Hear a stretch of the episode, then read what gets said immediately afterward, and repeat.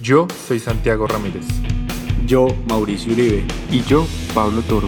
Y hoy les queremos dar la bienvenida a Inside Goat, el único podcast deportivo donde les contamos qué hay detrás de los grandes equipos y las ligas más importantes del planeta. Esto lo estudiamos bajo una lupa analítica con un enfoque empresarial, opiniones informadas y ejemplos contundentes. Todo esto con el único fin de que ustedes aprendan algo nuevo en cada capítulo y puedan ver los partidos del fin de semana desde un ángulo diferente.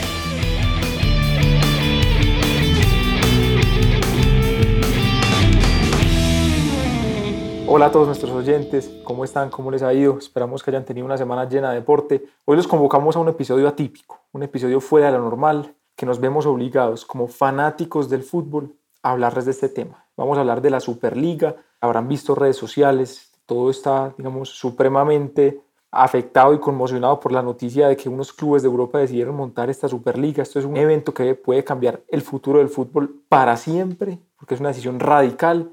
Entonces nos sentimos obligados a hablarles un poquito de este tema hoy. Entonces el episodio va a seguir la siguiente estructura. Les vamos a hablar primero una descripción, qué es esta Superliga, cómo va a funcionar, cuál es el formato, etcétera.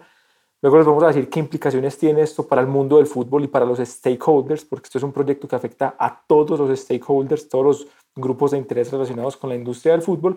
Luego les vamos a dar la posición de los clubes que lo fundaron y la posición de las federaciones. Y por último vamos a hacer un pequeño debate entre nosotros donde les vamos a dar nuestras opiniones personales al respecto.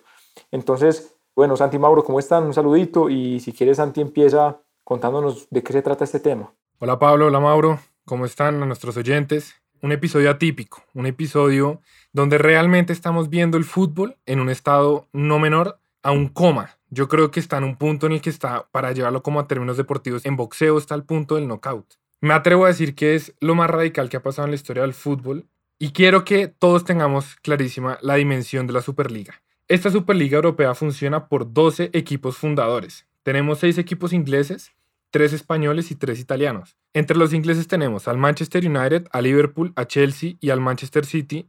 Estos últimos dos van con un asterisco, al Arsenal y a los Spurs. En España tenemos al Real Madrid como gran cabeza del proyecto, al Barcelona y al Atlético. Y en Italia tenemos a los tres grandes, Juventus, Inter, Milán. Estos 12 clubes se consideran clubes fundadores de la Superliga Europea, que busca integrar a tres invitados más. Para los que ya saben, esto lo decimos 24 horas después de que salió el comunicado oficial. Han tanteado equipos como el Bayern, el Borussia Dortmund, el Leipzig, el Porto y otros más, quienes han rechazado y han dicho que no están de acuerdo. Entonces hay tres equipos que están buscando y estos 15 formarían la base de la Superliga. Y cinco equipos adicionales que entrarían, serían variables, a través de unos programas de meritocracia y pues de importancia a nivel internacional que irían rotando entre las ligas. Entonces sería un formato de 20 equipos, dos grupos de 10, partidos de ida y vuelta de absolutamente todos contra todos y que después de esta fase de dos grupos de 10 pasaría a una fase eliminatoria. A partir de ahí es un ida y vuelta hasta llegar a la final y tener un campeón. En total estamos hablando de 197 partidos de fútbol. Esto entre los 20 equipos más poderosos de todo el planeta. El inicio de la Superliga sería en agosto de 2021. Estamos hablando que estamos a menos de cuatro meses del inicio de este campeonato. En términos monetarios, la repartición sería 3.525 millones de euros en términos de premios, que serían 350 millones para los seis equipos más grandes, 225 para otros cuatro, 112 para dos y 100 millones para tres. Y en términos de televisión serían 4 mil millones de euros, de los cuales el 65% iría distribuido a los fundadores de la liga, el 20% iría por mérito, dependiendo cómo les va en el torneo, y el 15% por términos comerciales, dependiendo qué impacto tienen. Los clubes podrían ganar mínimo 60 millones de euros y máximo 250 a punta de premios. Para terminar esta pequeña introducción de la Superliga, las cabezas del proyecto son Florentino Pérez, presidente del Real Madrid, Agnelli, presidente de la Juventus, y Glazer, que es la cabeza del Manchester United. Aquí hay algo que es importante que la gente sepa. No son simplemente los presidentes de los clubes. Hay bancos norteamericanos ya confirmado JP Morgan que están detrás porque tienen responsabilidad y tienen poder y sillas en los clubes más grandes de Europa. Y ellos son los que están tratando de generar también este movimiento de la Superliga porque logra desprender a los clubes de las federaciones, independizarlos económicamente y que así se puedan jugar estos partidos. Último dato, la Superliga se jugaría entre semana. Los clubes quieren seguir haciendo parte de sus ligas locales. Entonces, por ejemplo, jugaría Real Madrid contra el Valencia el domingo, pero entre semana jugaría Real Madrid contra Liverpool y el fin de semana otro partido de liga. Y así todos los equipos participantes. Esto implica que saldrían automáticamente todas las competiciones UEFA, no participarían más de la Champions League y esto ha generado un enfrentamiento potente entre las partes. Entonces le doy la palabra a Mauricio para que nos cuente un poco más qué es lo que está pasando con la Superliga. Perfecto, Santi. ¿Qué más, Pablo? Digamos que este suceso que nos dimos cuenta y salió oficial eh, este domingo ha causado revuelo en todo el mundo deportivo y las repercusiones no se han quedado atrás. Digamos que a minutos de que haya salido el comunicado oficial, la FIFA y la UEFA salieron con más comunicados, empezando con las repercusiones.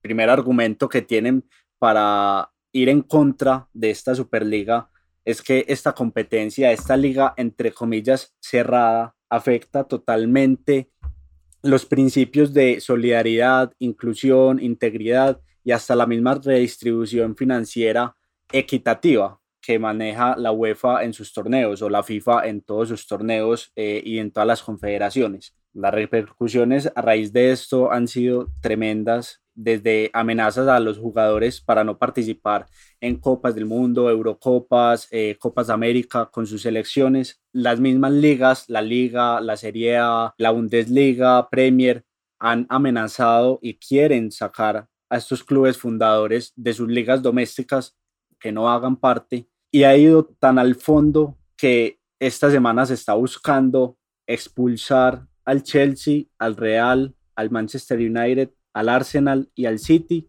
de las actuales Champions League y Europa League. Es decir, que si todo se da y parece que esta semana sale el comunicado oficial, si es posible, el PSG sería nuevo campeón de la Champions League o podrían decretar el torneo desierto, eh, incompleto, etc. Pero hasta este punto han llegado las repercusiones y el malestar de la UEFA y de la FIFA por esta nueva Superliga que hicieron oficial este domingo.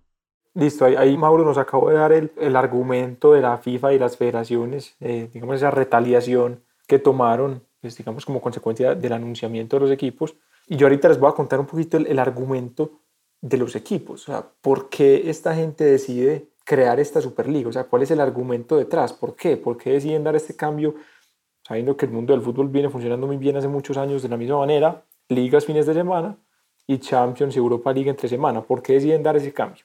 Es una razón muy simple, sencilla, dinero, el tema económico. Así de simple como suena. ¿De qué se quejan los equipos, los grandes equipos, los, los 12 precursores de la Superliga? Ellos dicen, claro, ellos juegan la Champions League, siempre la ganan, digamos, los mismos, siempre está el Real Madrid arriba, el PSG, el Bayern, etcétera, siempre la ganan los mismos, pero entonces ellos se quejan de que hay equipos chicos, ustedes ven que en las Champions participan a veces equipos de Hungría, equipos pequeños de Bélgica, de países pues que no son potencia en el fútbol, y los derechos de televisión, pues muchos de los derechos que, que, y el dinero que se reparte en la Champions League se reparte de forma equitativa. Entonces los equipos grandes dicen, claro, yo pongo el nombre, yo pongo los buenos jugadores, pero estos equipos chicos que no ganan nada tienen una porción igual de la torta en temas financieros. El argumento de ellos es, si yo soy el grande, ¿por qué le tengo que dar al pequeño cuando él simplemente, digamos, está jugando pero no aporta más a la competición? Entonces, ese es el, argumento principal. Ellos, digamos, se quieren reservar de forma un poco egoísta, sí, pero al final del día el argumento de ellos es, ellos son los grandes, ellos son los buenos, ellos se quieren quedar con todo el dinero. Eso es fundamental que lo entiendan, es que el tema principal es ese. Ellos quieren tener una liga entre ellos para que todo el dinero, toda la torta se reparta entre los mismos. Entonces, después de darles esta introducción y, contarles cuáles son los argumentos de lado y lado, queremos dar entrada al debate. Ah, nosotros vamos a contar nuestras opiniones muy personales sobre este tema. ¿Qué opinamos? Entonces, empecemos. Si quieren, eh, Santi, empiezanos contando qué opinas al respecto pues, de tu opinión personal. Pablo, yo estoy en estado de shock, genuinamente, de verdad. No solo como fanático del fútbol, como persona que le interesa la parte detrás, estoy completamente perplejo. A mí sí me impacta mucho, y lo voy a decir en este episodio, que la FIFA y la UEFA para esto sí salgan de una. Me dio rabia.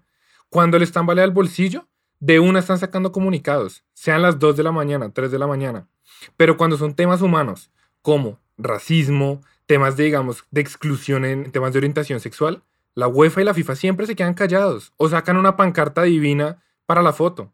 Y en este tema que les tiembla el bolsillo salen de una, gritan, hacen el escándalo, amenazan, porque es que hoy lo que dijo el presidente de la UEFA, los invito a que vean las declaraciones, pero palabras más, palabras menos, amenazó a los clubes de que si no echaban para atrás, los iban a excluir del Mundial, los iban a excluir de la Eurocopa. Y recuerden que el que juega fútbol no es el de corbata, el que juega fútbol es el que se mata entrenando horas todos los días, el que tiene que cambiar radicalmente su rutina de vida, el que tiene que dejar atrás tener un hogar en un lugar estable porque está viajando constantemente de ciudad en ciudad. Y creo que esto rompió para siempre el deporte, el de fútbol. Ya, no puede dar marcha atrás. El dinero le ha ganado. Puede que la Superliga finalmente no se haga. Y si se hace, es la prueba máxima. Pero ya que he demostrado que el fútbol, ese deporte, ese juego, el juego ya no existe, Pablo y Mauro. Y a todos nuestros oyentes. Sí, es que ahí lo que pasó es que a la FIFA y a la, y a la UEFA le tocaron el bolsillo, les tocaron el bolsillo porque ellos, si, si esto en verdad se da, van a dejar de ganar mucho dinero. Entonces, lo que dice Santi es verdad, no se quejan contra cosas más importantes que el fútbol, como es el racismo o temas de violencia, pero claro, apenas les tocan el bolsillo, eh, salen a, a, a reprochar, eso es muy evidente, me parece a mí. Y esto es algo que iba a suceder, o sea, yo estoy seguro que todos sabíamos que iba a llegar el momento en que algo así iba a ser, porque, y como lo hemos llegado a hablar, en este momento los clubes y muchos jugadores, muchos no, todos los jugadores, tanto clubes como jugadores, son prisioneros de la UEFA y de la FIFA, en general de la FIFA, explicando pues la UEFA como la confederación afectada en este momento, pero así ha sucedido año tras año desde que se ha configurado y a los clubes les toca asentar como perritos diciendo sí a todo y creo que la pandemia fue el tope, o sea, fue la gota que rebasó el vaso. Y yo también quedé en shock cuando vi la noticia, pero en las últimas horas, leyendo, informándome y sabiendo que aún falta demasiado por oficializar, a pesar de todo, me parece que hay que mirar la Superliga como con otros ojos, no como el destructor. Yo siento que la Superliga acá no es como lo que va a destruir el fútbol. Yo siento que el, fútbol ya está destruido desde hace mucho. Para nadie es un secreto que el fútbol es un negocio. No, Mauro, yo, estoy en contra de eso. Pero porque está El fútbol es un negocio, o sea, pues, lo estás diciendo Pablo, o sea, la FIFA aparece, ah, pero es que la FIFA aparece solo cuando, cuando les quitan, cuando les quitan el, la plata, o sea, la Conmebol, la Conmebol cambió todo su formato y acabó el folclore sudamericano. No, pero eh, la Liga Española empezó a llevar la Supercopa a Arabia Saudí, quieren jugar partidos en Miami. El deporte es un negocio y... Pues yo, yo sí entiendo que sea desnaturalizado, pero para mí eso no sacar el fútbol, pues si, si para vos el, el, fútbol es un partido de Copa Libertadores eh, en la oscuridad a las 6 de la tarde en Paraguay con un perro al lado del tiro de esquina, está bien, pero a mí me parece que el fútbol pues, no, no, está muerto ni mucho menos. O sea, yo siento que, claro, hay temas muy debatibles. El tema de la Superliga en, en Arabia Saudita Española es, es, es no, pero, evidente, pues, pero, pero el, el, caso, Pablo, o sea, no, puede que la expresión del fútbol ya estaba muerto sea muy agresiva. No hay problema con eso. Como que retiro mis palabras, no, no ha muerto pero no pueden llegar a decir, o sea, después de ver esto y con lo que va a pasar, o sea, con solo dos, tres días de, de la noticia, no se puede decir que la Superliga va a acabar el fútbol y que el fútbol está muerto y que los ricos le robaron a los pobres lo que fundó el pobre. O sea, esto lleva años, esto lleva años y no puede ser que por la Superliga, porque fueron los 12 clubes más importantes del mundo, faltando pues uno que otro, sea como, uy, ahora sí, nos dimos cuenta que el fútbol se lo robaron los ricos. Mauro, en general nos ha gustado cuando eso pasa. ¿A qué equipo no le ha gustado cuando su club se hace un fichaje grande, invierte plata y le paga una millonada a un tipo que tiene 50 carros, que vive una vida extravagante, cuando nos remodelan el estadio, como el que, el que estamos hablando, un estadio antiguo donde se metían 100 mil personas, ahora es un estadio de 70 mil, pero con infraestructura tecnológica, todo eso nos gusta. Pero ahora que son 12 clubes los que se van a totear el billete, eh, se van a llevar todo lo que pueden, ahí es cuando uno dice, bueno, ¿y el juego qué? Estamos de acuerdo, yo no, no, no comparto claramente, pues ya ahora lo, lo, lo corrigió, el fútbol no está muerto, pero ya fue el golpe esto es negocio, disfrútenlo, gócenlo, pero el fútbol es entretenimiento. Esto es exactamente cuando publican la segunda, tercera, cuarta temporada de una serie. Aquí yo le garantizo año tras año, le ofrezco la primera serie de la Superliga, la segunda temporada de la Superliga, la tercera temporada y cada temporada va a ser mejor que la anterior, va a ser más entretenida. Lo que hemos hablado en este podcast en otros episodios. Y me gustó mucho, lo vi en Twitter, decía, el fútbol dejó de ser fútbol y se convirtió en soccer, pensando en lo americanizado que es esto. Hay algo importante y es en la NBA, la NFL y demás ligas americanas, los clubes tienen poder. Vean que entra la plata y se va para los clubes. En cambio, en la Champions entra muchos millones de dólares, la UEFA se queda con una tajada grande y el resto se va a los clubes. Yo personalmente, como hincha, como aficionado al deporte, digo no a la Superliga. Como hombre administrador, como persona que está mirando la parte de negocio, lo siento, pero la Superliga tiene mucho sentido. De acuerdo, de acuerdo totalmente de acuerdo con eso. Pero yo si quiere profundicemos más sobre el tema del... Es que para, mí, sí, financieramente para los clubes grandes es, es un golazo que, que, que hacen, claramente. Pero aquí hay un tema, y es que o sea, esto crea una, una segregación de entrada en el fútbol. Esto separa, pone a estos 12 o 15 clubes, los que sean finalmente, en otro nivel, en otra liga, ya, o sea, literalmente en papel están en otra liga. Entonces piensen esto, eh, un jugador bueno de un equipo pequeño de, de, Sudamérica o Argentina, en River, lo están mirando desde Europa. Ahora, en este momento la perspectiva es, uy, lo están mirando desde Europa, desde Inglaterra, un equipo de Italia, etc. Ahora va a haber una diferencia. Lo está mirando uno de los de la Superliga o lo está mirando uno del resto, del resto, literalmente del resto. Como el Big Six, Pablo, que, que, en Inglaterra están en un podio. El Big Six es una cosita aparte de los Pero igual yo siento que, eso, o sea, sí, ya, ya se nota más la diferencia. O sea, no es que se note más la diferencia, ya hay algo que los divide, pero siempre ha sido así. Todos sabemos que hay clubes top de Europa y cuando desde Sudamérica miramos como, y lo están mirando desde Europa, todos sabemos como lo está mirando cualquier equipo. Está dando ese el salto a mostrarse allá probablemente acá la diferencia va a ser que ya los top, top equipos no van a estar en la Champions y eso va a dar a que equipos no tanto, pero tipo Sevilla, eh, tipo el Dortmund, probablemente va a ser la hegemonía del Bayern Múnich en la Champions. Claro, es que, si se quedan ahí. No, pero en la Champions ni siquiera, es que en las ligas, es que ese va a ser el problema. Si en este momento, la, bueno, la Juve ya este año no va a ganar la Serie A, pero el, el Bayern... Pero el Bayern, lleva así, pero el Bayern lleva así y se va a quedar así. Y el Bayern no se metió a la Superliga, o sea, el Bayern sigue en la Bundesliga. Por ahora, pero lo invitaron y el PSG también. Pero bueno, suponga que el Bayern, o bueno, ¿qué, ¿qué, equipo diferente al Atlético Real o Barça no gana la Liga de España? Hace mucho tiempo no pasa eso.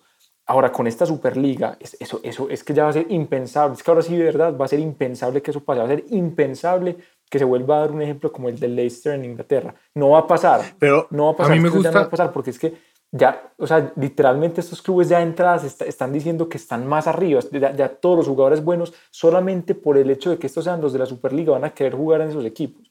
Ya de entrada, o sea, literal, de entrada en el papel, va a haber una diferencia. Y eso para mí es grave, grave. Claro, y eso afecta directamente todas las aristas del juego. Pensemos un momentico en un periodo de fichajes. ¿sí? Pongámonos en el papel de ser el CEO, el que es director deportivo de un equipo como, no sé, la Roma, Villarreal, Lazio. Usted tiene un delantero, es bueno. Y lo llama y le dice, hagámonos el ejemplo que somos el, el director deportivo de la Roma. Buenas tardes, es que desde Villarreal queremos comprar a su delantero. Usted dice, listo, mi delantero vale 30 millones. Villarreal dice, listo, yo se los pago. Ahora usted está en Roma y le llaman, hola, soy Florentino Pérez, quiero a tu delantero. Yo digo, ah, no, a este hombre le empacan más de 400 millones por su Superliga. Mi delantero vale 800. Usted verá si me los paga. Y eso va a romper el fútbol. sí, pero, pero vengan, pero es que pues estamos hablando como si fuera FIFA, pues estuviéramos jugando Play. o sea, las leyes y el fair play financiero y eso no va a cambiar y van a seguir siendo los topes. Y, y yo, o sea, Digamos que yo desde la posición de la UEFA y también de la Superliga, eh, buscaría que eso siga siendo muy importante y darle mucha más relevancia. Pero es que la sanción de la UEFA es decirle, no puede jugar Champions League. Ya esta gente no juega Champions. UEFA, sí, no, pero, digamos que se solucionan todo y llegan a pases y igual la, Superliga es un hecho y se va a hacer, eso no hay vuelta atrás. Va a ser mucho más fácil para la UEFA y para la, y para la FIFA negociar con ellos y llegar a buenos términos, pero listo, supongamos que, llegamos, que llegan a los buenos términos. ¿Vos crees que cualquier equipo ese de la Superliga va a comprar a cualquiera 400 millones? La competencia entre ellos van a ser ellos mismos y van a haber topes y como en este momento hay, hay topes y van a ser mucho más fuertes. O sea, el fair play financiero afectó a un par de equipos y dejó de afectar a un montón que se pasearon toda esta década con sus billetes, comprando y deshaciendo y comprando y deshaciendo. Digamos que la idea es que eso no vuelva a pasar y esta Superliga está haciendo que entre los más top, que es literal su mercado, se van a atacar entre sí, pues van a comprarse los jugadores, van a buscar mejores salarios para ellos. Los equipos más chicos, por decirlo así, claro, ya van a ver afectados, pero también lo podrían ver como algo de motivación. O sea, meritocracia es, hágale, hágale que... Mauro, pero, pero qué motivación va a tener un equipo para competir por la Liga de España si sabe que, pues, que es que está en una liga inferior. Es como si pusieras a los de la. Pero, pero ¿por qué la, pero porque la estás poniendo en una liga inferior? O sea, ahí no, ahí no les entiendo. O sea, sí. Porque es que están en una liga inferior, porque es que no son parte de esa Superliga. Es que los de la Superliga, por el hecho de estar en ese nivel, de ser el máximo, estar en la máxima esfera del, del fútbol mundial, van a acaparar todo el, no solo todo el dinero, sino todo el talento. Entonces, como van a tener más dinero, van a tener la posibilidad de atraer más talento y en sus ligas locales, eso va, va pues ¿me entiendes? Va, a generar unas brechas más grandes de las que hay hoy en día. Para mí eso es muy grave porque no solo se acaba para mí la Champions, sino que de verdad se acaban las ligas locales. Porque es que el Barcelona, el Real Madrid y el Atlético van a hacer 100 puntos los tres y, y, los otros equipos se quedarán con 50. Es que van a haber unas diferencias abismales, me parece a mí. Y eso, porque saben yo también que he pensado, recuerden como les dije al principio, 197 partidos tienen que cumplir. Y lo que les digo, el premio de mérito por lo que lleguen en las, en las Superligas mucho mayor que el de las ligas locales. Si el Madrid, por ejemplo, tiene 20 jugadores y tiene un partido de liga entre semana contra Liverpool y tiene otro contra eh, Valencia el fin de semana, pues obviamente Valencia va a jugar con los suplentes. Puede poner a debutar gente nueva. La liga literal ahora sí pasa a un tercer plano, porque es que la Superliga tiene el objetivo de que entre semanas siempre haya fútbol. No es como la Champions que, ok, hay un periodo de fase de grupos que sí, toca alternar con liga, luego la liga se vuelve la protagonista. Ahorita en fase decisiva es como un mix. En la, super, en la Superliga, las ligas locales pasan a un segundo y, y, ese Eso es importante. O sea, Wenger lo ha dicho desde hace ocho años. El man empezó a decir que el dinero no alcanzaba, de que iba a pasar algo así. Hace tres, cuatro años dijo lo mismo y el man sigue firme. Las ligas domésticas van a terminar siendo un tercer plano y van a terminar jugándose martes y miércoles. Ahí yo creo que es importante que pensemos mucho y vuelvo y traigo el ejemplo de, de la NBA, de la NFL. Oigan, el objetivo de Florentino, de los demás presidentes de los clubes fundadores, no es quedarse en la FIFA. Lo siento, no lo es. Y les aseguro que a esos manes les dicen, ya no puede participar en el Mundial y por dentro celebran. Recuerden que no hay nada que odien más los directivos de clubes que las elecciones. ¿Por qué? Porque se le lesionan a, sus activos. Y en GOAT lo hemos dicho 101 millón de veces. El jugador es activo del club, no de la selección. Entonces, la idea es uno salirse de la FIFA, la idea es uno salirse de la UEFA. ¿Por qué? Porque esa gente es burocracia y burocracia y burocracia que me meten reglas, normas que limitan la cantidad de plata. Y si logran, eh, si empiezan a generar este movimiento de de salirse, sí, ese, punto es muy bueno. El fútbol en qué va a quedar. Va a quedar reglamentado por su cuenta. Y una última cosita que quiero decir antes de darle la palabra a Pablo es, en Sudamérica se ha intentado. Yo no sé, pero no sé si lo, tienen al tanto, pero el antiguo presidente de Boca lo intentó. Un par de años. Lo intentó porque no se llevaba bien con mm. Alejandro Domínguez, presidente de la Conmebol, e intentó formular esta propuesta. Al final no pasó y no, que, no quedó en nada. Pero yo creo que esto de la Superliga sí marca la, tendencia. Y no me sorprendería que en unos meses, tal vez años, empecemos a escuchar en radio conversaciones entre Boca Juniors, Flamengo, Fluminense, Tigres de México, equipos de la MLS, tal vez uno que otro equipo de Colombia, Uruguay, Paraguay. Santi, sin irnos muy lejos, hace nueve meses la liga colombiana se estaba debatiendo si hacer una liga aparte.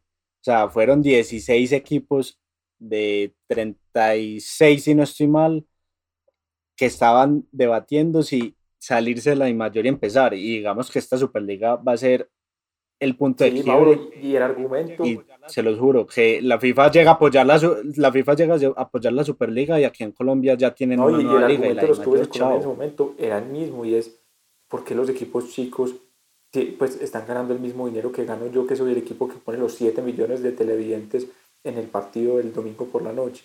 Es exactamente, es exactamente sí, el mismo argumento del Real Madrid y del Manchester es muy válido. Y es totalmente válido. Yo, yo de verdad creo que, que, para allá va el tema. En, en, en, algún momento van a dejar de haber ligas nacionales y, y, van a empezar a haber torneos a nivel regional y, eventualmente en muy largo plazo yo diría que hasta global. Eso va a ser, pues porque es que ya, sí, las ligas se fundaron en un momento en el que viajar, a, pues viajar de Colombia a Argentina era muy difícil. Eh, pero ya, pues ya es un mundo completamente globalizado y intercomunicado, todo es más global, las comunicaciones, todo, yo creo que para llevar el tema, ya sí, saliendo un poquito más del debate, creo que es, es, verdad. Yo quiero que discutamos otro punto que es fundamental y no hemos tocado en este episodio. Los hinchas. Oigan, hoy pude experimentar y ver algo que yo jamás en mi vida había visto. Hinchas del United, hinchas de Liverpool, unidos, sacándole banderas en el estadio, quemando camisetas de sus equipos. Hoy los hinchas de Liverpool, los Ultras, quitaron todas las banderas del estadio. En este momento Anfield no tiene una sola bandera adentro de su estadio. Leeds jugó hoy contra Liverpool. Le puso una pancarta divina gigante diciendo, no compres tu cupo a las cosas, gánatelo en la cancha, juego limpio, juega, juega equitativamente. Eso jamás había pasado. Muchas páginas deportivas en Inglaterra yo no sé si acá tenemos fanáticos de PES, pero en estos juegos donde no hay licencia, ¿saben cómo se llama Liverpool? Es como Merseyside Red, yo no sé. Manchester es como Devil, sí, nombres genéricos. Hoy pasó que en los noticieros no dijeron cuánto quedó Liverpool, decían Leeds 1, eh, equipo rojo 1. Es real. Y otro tema importante, dimensionemos que esto es serio cuando Boris Johnson, primer ministro británico, se mete y dice, voy a hacer lo imposible para que eso no sea real. De verdad, es que dimensionemos un poco. Todos los hinchas del mundo de los clubes están conmocionados, están en contra de lo que está pasando. Sin ir más lejos en Inglaterra, por ejemplo, el grupo, el club oficial de hinchas del Manchester City que se fundó en 1900 o a final de 1800, dejó un comunicado claro. No podemos seguir apoyando un club que no piensa en su hincha. No podemos seguir apoyando el club de la corbata. No podemos seguir apoyando el club extranjero que solamente imprime billetes. Es decir, por primera vez han logrado que el hincha ya no les dé y les acolite todas las directivas de un club. Porque uno como hincha de un club les patrocina lo que se les dé la gana. Vendan mi equipo a, otro, a otra ciudad. Vendan mi equipo y cámbienle el escudo. Véndanme dinero que venga del petróleo. Pero esto fue la gota que rebasó el vaso. Sí, los hinchas del Chelsea también, e-, esa asociación que hay también se, se, molestaron mucho. Eso es un tema en el que todo el mundo, excepto los, los administrativos de estos 12 clubes, están unidos. Yo, yo quisiera dar mi, mi, opinión respecto a qué creo que va a pasar. Estos 12 clubes están supremamente firmes con que este torneo va, o sea, con que la Superliga va a pasar y va a empezar en, en agosto de este año, 2021. Y por el otro lado, la FIFA, la UEFA y las federaciones están muy firmes de que van a hacer todo lo posible para que no pase, de que van a restringir que los jugadores puedan jugar con sus selecciones nacionales, de que las ligas se van a acabar, no los van a permitir jugar ahí, bueno, muchas cosas. Yo lo que creo que va a pasar es algo que Mauro mencionó al comienzo y es, creo que eventualmente se, van a encontrar en un punto medio. Eh, y me parece que los clubes están tomando esta decisión tan drástica, más que para que se juegue la Superliga, para poner la mano en la mesa y, y rebelarse, y decir, estamos cansados de estar bajo la sombrilla de la UEFA, de la FIFA, de que estas organizaciones burocráticas, como dice Santi, supremamente ineficientes, que no aportan, por no decir nada, al juego y al espectáculo, se queden con una parte importante de, de, la tajada cuando en verdad son los clubes los que dan el espectáculo. Entonces, yo creo que es un golpe en la mesa de los clubes para, para dar una protesta, protestar, decir que están en contra del sistema. Claro, lo hicieron con una acción concreta, pero me parece que es más una acción de protesta. Eventualmente van a, me parece a mí, pues van a, van a llegar a un acuerdo común. Seguramente la UEFA y la FIFA terminarán siendo organizadores de la, de la Superliga o, bueno, o, la Champions, de pronto seguirá siendo la Champions, pero va a repartir los derechos económicos de forma diferente. ¿Qué piensan de eso? Yo, yo creo que por allá va la cosa. Pablo, hay, hay, hay varias cosas, tocas varios temas. El primero, el tema de la Champions. No sé si vieron, hoy salió el nuevo formato de la Champions para el 2023 y hoy mismo Florentino en el chiringuito salió a decir que no pueden esperar hasta el 2023. O sea, creo que todos ellos aprobaron ese formato, pero es que no puede dar espera hasta el 2023, ningún club da. Yo creería que por ahí no va tanto la cosa, me parece que sí van a llegar a un punto medio, pero no creo que sea la FIFA o la UEFA el que maneje esta nueva Superliga. van a ser los mismos clubes y creo que han demostrado que pueden armar esa liga como quieran. Han demostrado por qué, porque ya tienen patrocinadores. El patrocinio que mencionó eh, al principio Santi de JP Morgan, más de 4 mil millones de, euros, perdón. El pool de, de derechos televisivos, eso va a ser oro puro, todo el mundo va a estar feliz. Yo creo que va a ser más la FIFA y o la, pues, la FIFA y la UEFA los que van a tener que ser un poco más ante esta nueva Superliga. Creo que va por ahí la cosa. Y un poco cerrando lo mío eh, y con la anterior intervención de Santi sobre los hinchas, yo siento que a todos les duele, sobre todo pues a, a los hinchas de reales fanáticos de esos clubes, los que viven allá en Inglaterra, en España, pero al final se van a acostumbrar y se van a dar cuenta que no es tan grave como lo están suponiendo, no es tan grave como todos los eh, actores de la FIFA, la UEFA, los presidentes Macron o Boris eh, han estado diciendo.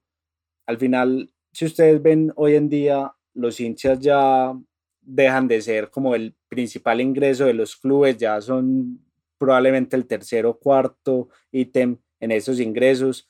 Eh, los horarios de los partidos, vean que ya los horarios son para puro eh, transmisiones extranjeras. Los hinchas son muy importantes, pero no son la prioridad. Y eso es algo que tarde o temprano todos nos tenemos que dar cuenta de que sí, somos muy fanáticos y vivimos por e, por el fútbol y vivimos por nuestro equipo, pero nosotros no le damos de comer a nuestro equipo y ellos tienen que buscar de una u otra manera cómo sostener para que nosotros tengamos esa felicidad estoy plenamente de acuerdo con ustedes y también para ir dejando las últimas impresiones que tengo con todo lo que hemos hablado hoy, quedan muchas posiciones encontradas. Uno puede analizar esto desde un sentido pasional, sentimental, también desde el lado racional, lógico. Eh, se pueden dar mil debates. Aquí podríamos durar dos días hablando de beneficios, desventajas, implicaciones, afectados y demás. En últimas, yo creo que la discusión es el fútbol hace rato se ha venido convirtiendo en negocio, ¿sí? Y la prueba es lo que dice Mauro. Ya al hincha, eh, al estadio no entra el obrero, como era hace 80 años. Los partidos no son los domingos en la tarde para que luego uno salga a comer con la familia. Los partidos hoy en día se juegan tarde para que tengan cobertura internacional. Los jugadores están completamente en un mundo que parece divino en las fotos, en los perfiles de Instagram, con carros, familias, eh, una vida extravagante, pero este año hemos tenido suicidios de jugadores profesionales y eso no es un tema menor. La salud mental de los jugadores también está llegando a un límite y no nos ha bastado con suicidios de profesionales para entender que esto es real. No nos bastó con ver a un Diego Maradona completamente llevado en una vida de fama, fortuna, gloria, que ni él pudo llegar a manejar. No hemos encontrado ese límite. Y las personas que están en lo más alto de los clubes están presionando y presionando y presionando a ver hasta cuál es ese límite. Parece que están llegando a él. Pero como dice Mauro, ellos no viven por el hincha. ¿Por qué? Porque ellos son empresarios y a ellos les interesa que su empresa genere más utilidad, más beneficios. Y es entendible. A eso estuvimos todos dispuestos cuando quisimos ver desde Bogotá la Premier League. Eso tenía plata detrás. Eso no puede ser gratis, no es un servicio, no es un favor. El jugador de fútbol no puede darse el lujo que tiene entrenando media hora todos los días y luego irse a la casa a ver televisión tiene que ser prisionero para que le paguen toda esa plata. Entonces, mis conclusiones finales como hincha, como amante del deporte, como persona que le interesa también la parte de la empresa, la industria, creo que definitivamente hemos llegado a, un límite que estamos definiendo.